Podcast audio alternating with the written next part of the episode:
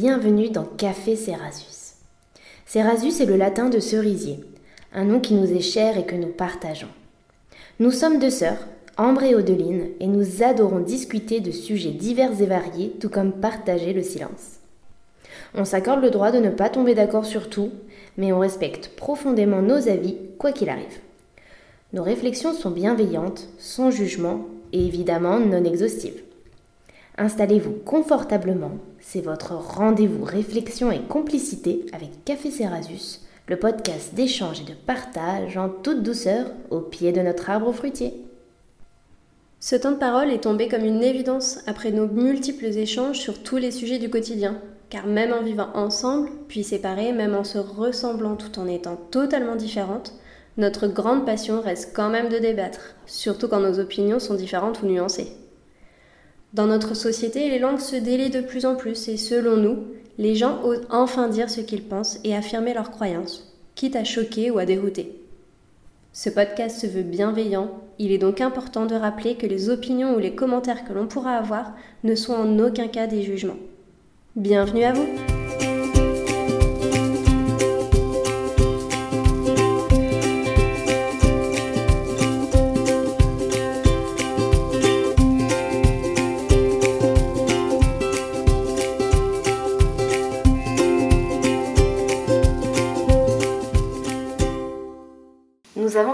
dernier épisode sur les questions d'égalité entre les sexes, de sororité et de fraternité. Et cela nous a naturellement mené vers la question de l'amitié. Cette relation unique et particulière représente un point d'accroche pour beaucoup d'entre nous, et comme toujours, sa définition, son expérience et son importance est propre à chacun et chacune, et à la culture dans laquelle nous avons évolué. En effet, Claire Bidard écrivait qu'avec chaque lien s'ouvre un petit monde rendant l'amitié, dans cette perspective, clé de découverte et d'évolution de soi. Intéressons-nous alors aujourd'hui à la pluralité de ces relations, qu'elles soient entre femmes, entre hommes, mais aussi mixtes.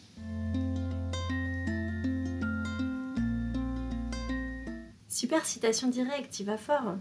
J'espère que tout le monde est prêt, je pense que cet épisode va être une ode à mes amis. En effet, l'amitié c'est quelque chose d'incroyable pour moi, j'y accorde énormément d'importance, tu le sais. Comme disait de la Boétie, et je cite, L'amitié c'est un nom sacré, c'est une chose sainte. Elle ne se met jamais qu'entre gens de bien et ne se prend que par mutuelle estime. Elle s'entretient non pas tant par bienfait que par bonne vie. Ce qui rend un ami assuré de l'autre, c'est la connaissance qu'il a de son intégrité. Les répondants qu'il en a, c'est son bon naturel, la foi et la constance. Fin de citation. Ainsi, pour moi, je suis une amie avec des personnes qui ne me ressemblent pas forcément dans leur choix de vie, dans leurs envies ou dans leurs opinions, mais avec qui je partage des valeurs très très fortes. Je le dis régulièrement, mais je travaille mes amitiés les plus fortes comme je travaille mon couple. Je m'investis totalement.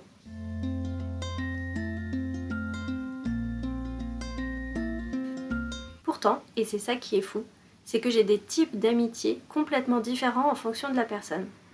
Avec mes deux plus anciennes amies, D, que je connais depuis 25 ans, et Z, que je connais depuis 20 ans maintenant, on peut ne pas s'appeler pendant plusieurs semaines, voire plusieurs mois, mais quand on reprend contact, c'est la fiesta, on reprend le cours de nos discussions comme si c'était hier. Avec d'autres, par contre, comme J, que je connais depuis presque 15 ans maintenant, on se parle quasiment tous les jours, à se raconter les bêtises du quotidien et les manques de motivation au boulot par exemple. Ce qui est encore plus marrant, si on peut dire, c'est que les personnalités de toutes ces personnes, filles comme garçons, sont si antinomiques et pourtant je me retrouve dans chacune d'elles, comme si elles étaient le miroir de toutes mes différentes facettes, de tous mes petits mondes, comme ta citation de Claire Bidard justement. On entend souvent que les amis sont la famille que l'on choisit, et c'est normal, car le psychiatre américain Alex Glickerman rappelle qu'en japonais, amitié se dit kenzoku, un mot qui signifie aussi famille. La boucle est bouclée, comme on dit. Je sais que l'amitié est super importante pour toi, on en parle souvent. Je pense que je connais quasiment toutes tes amies. Et effectivement, d'un regard extérieur, je vois que ces personnes reflètent des parties de toi. C'est intéressant à observer. De mon côté, j'ai un rapport à l'amitié, et même à l'ensemble des relations humaines, assez particulier. J'ai des amis, mais c'est vrai que j'ai l'impression de ne pas être maxi douée là-dedans. Ce n'est pas dans les actes le souci, car je pense être une amie attentionnée et attentive, Mhm. mais plus dans tout ce qui s'agite dans ma tête lors d'interactions sociales en général. Et oui, je suis une personne qui bouillonne cérébralement, que ce soit avec ma famille, mon mec, mes collègues ou même des passants dans la rue. Ainsi, en amitié, je remets souvent beaucoup de choses en question. Je peux être très vite et excessivement déçue car mon cerveau tourne constamment à 100 à l'heure. Ça me fait donc souvent penser des choses négatives et imaginer que les autres sont contre moi. Ouais.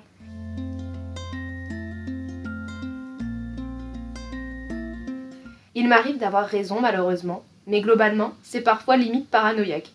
Un gros problème de confiance en général, et ça fait partie de mes névroses. Et je n'en suis pas fière, car mes réactions sont souvent disproportionnées, ce qui peut d'ailleurs impacter mes amitiés au fil des années. Donc, même si je suis très intense quand ces relations sont au beau fixe, je peux rapidement faire la cocotte minute et partir en sucette quand mon imagination débordante surgit. Je confirme. Aude Salinaire écrivait dans un article que, je cite, De manière générale, remettre tout en question tout le temps rend la réalité dans laquelle nous vivons instable et insécurisante. C'est donc difficile à gérer pour moi, mais beaucoup plus pour mes proches. Et j'aime à dire que les vrais restent, malgré ça, et ont appris, parfois mieux que moi, à quelque peu dompter mon cerveau de Formule 1. Il y a d'ailleurs le podcast Passage qui, en décembre 2020, avait sorti un épisode sur un témoignage d'amitié où se pose la question de comment sait-on si l'on partage la même intensité d'amitié et la même définition? Mm. C'est une interrogation que j'ai constamment en tête face à ces relations. Du coup, j'avoue avoir réfléchi bien plus profondément à cet épisode que pour les autres, car c'est un sujet qui souvent me dépasse. Sur la question de l'intensité des amitiés, et- etc., j'avoue m'être également posé la question quand j'étais plus jeune, mais plus vraiment maintenant, au fur et à mesure que le cercle se rétrécit pour ne garder que les vrais, comme tu dis. Je donne ce que j'ai à donner, et soit j'accepte que le retour ne soit pas à la hauteur de mes envies, soit je prends du recul. Désormais, j'accepte qu'on puisse évoluer et ne pas être amis toute la vie. Certaines personnes font partie du voyage, mais pas de la destination finale, et il faut reconnaître les côtés positifs sans trop regretter.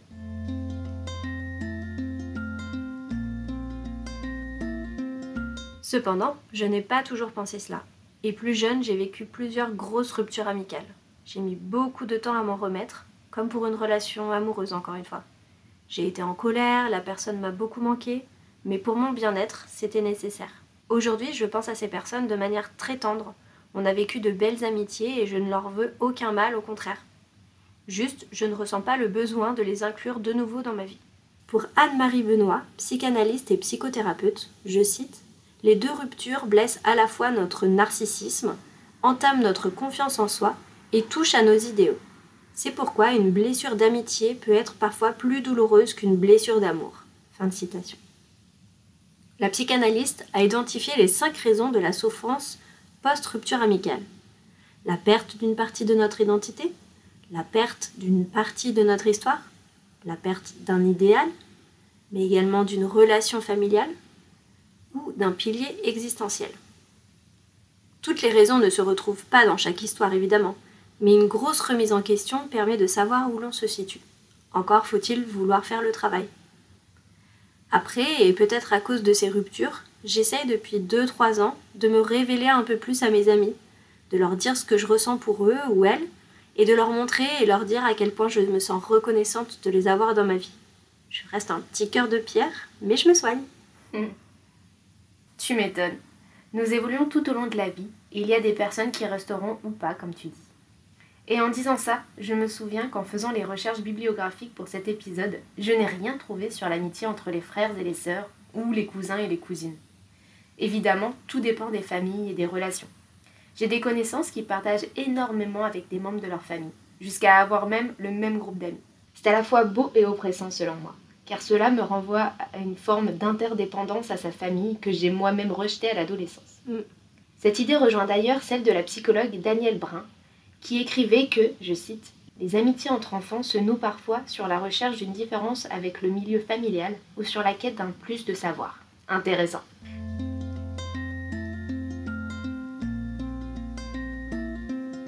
Quoi qu'il en soit, l'amitié et ce qu'elle implique me paraît peu considéré dans les lectures, mais aussi dans la société. Je pense notamment aux amitiés entre les femmes qui ont et font débat. Virginia Woolf, en 1929, écrivait l'idée que l'amitié entre les femmes, et non la concurrence et la jalousie entre elles, aurait pu modifier le cours de l'histoire. Exact. En effet, cette association aurait pu mettre à mal le patriarcat bien plus tôt, alors que cette division entre les femmes, qui existe encore aujourd'hui malheureusement, permet aux hommes de maintenir un contrôle et un certain monopole dans le pouvoir. Bell Hooks, en 1986, écrivait aussi, et je cite, qu'on nous enseigne que les femmes sont naturellement ennemies des femmes, que la solidarité n'existera jamais entre nous parce que nous ne pouvons et nous ne devons pas nous unir les unes aux autres. Mm. Se comparer, se dénigrer, se crêper le chignon, c'est finalement participer à une société misogyne et humiliante. En disant cela, je tiens à rappeler que, comme énoncé dans l'épisode 6, nous prônons l'égalité des sexes et non une guerre entre les femmes et les hommes.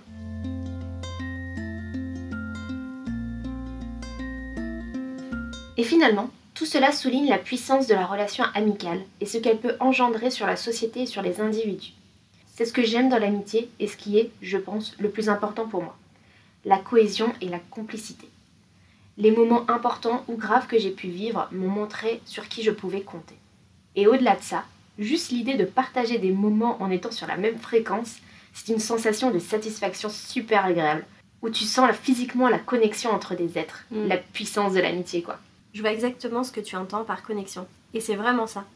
Quand d'un seul regard, tu sais ce que l'autre pense, ça nous arrive souvent d'ailleurs. Mm. Pour ma part, je te perçois à la fois comme ma sœur et comme une amie très chère. Je fais la distinction car, même si je ne te le dis pas, je ne fais pas appel à toi de la même manière en fonction de mes besoins. Pour les bêtises et les délires, je vais plutôt être dans le mood je parle à une amie.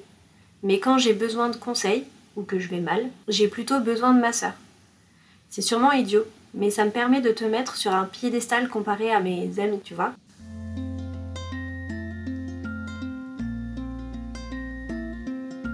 Cependant, maintenant que j'ai dépassé la trentaine, que je compte mes amis sur les doigts de la main, que je fais du tri, je me rends compte que je me suis pas fait beaucoup de nouveaux amis depuis très très longtemps en fait.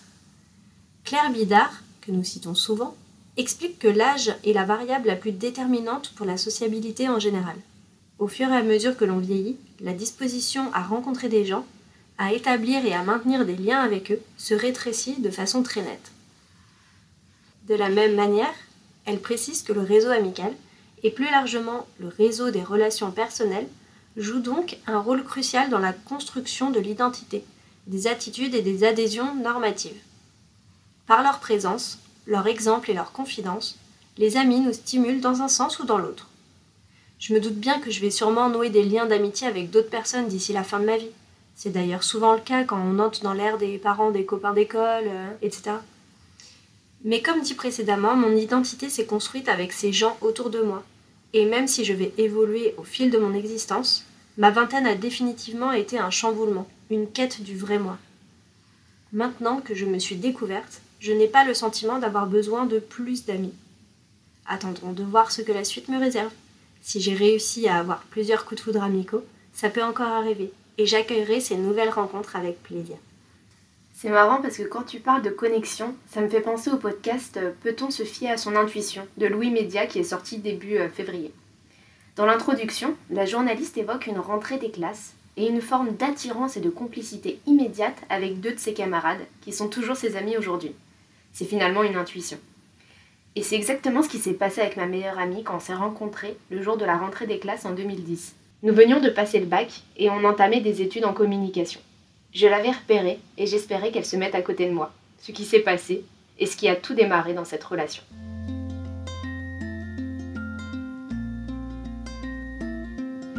Comme le disait Montaigne sur son amitié avec de la Boétie, je cite Je ne sais quelle force inexplicable et fatale médiatrice de cette union. Et le plus fou, c'est que c'est aussi ce qu'elle a ressenti ce jour-là une connexion, une intuition. Le biologiste Gérald Heidelmann rêve d'ailleurs de se débarrasser de la conscience supérieure et de retrouver la conscience primaire dans une hypothèse à propos de la mystique. Hmm. Pour revenir à ce que tu disais, je comprends très bien ce que tu ressens quand tu parles d'une double relation entre nous. Comme nous l'évoquions dans l'épisode 1 de Café Cerasus sur les relations entre frères et sœurs, sorti en septembre 2020, nous avons grandi et évolué selon une place dans la fratrie, toi l'aîné et moi la cadette. Nous avons donc des rôles prédéfinis dans notre relation, Même si, depuis que nous sommes adultes et que nous nous sommes construites à distance, une relation privilégiée s'est établie. Notre différence d'âge étant faible, nos goûts similaires, nos références communes, nos valeurs partagées, nous sommes, au-delà de sœurs complices, des amis extrêmement proches. D'ailleurs, des chercheurs ont mis en évidence la relation entre théorie de l'attachement dans les premières années et les liens d'amitié que l'enfant tisse dans la suite de sa vie. Dès 1978, Bowlby écrivait qu'un enfant recherche un compagnon de jeu quand il est dans de bonnes dispositions et confiant quant à sa figure d'attachement. En effet, il a été montré que la sécurité de l'attachement favorise l'exploration, les capacités de régulation émotionnelle et de partage des affects, les compétences à négocier des désaccords en s'appuyant sur le partenariat. C'est super intéressant et ça montre que la gestion des relations interpersonnelles entre les individus est aussi liée à des facteurs issus des besoins physiologiques. Nous sommes définitivement tous interdépendants, donc l'individualisme des sociétés modernes n'a absolument aucun sens.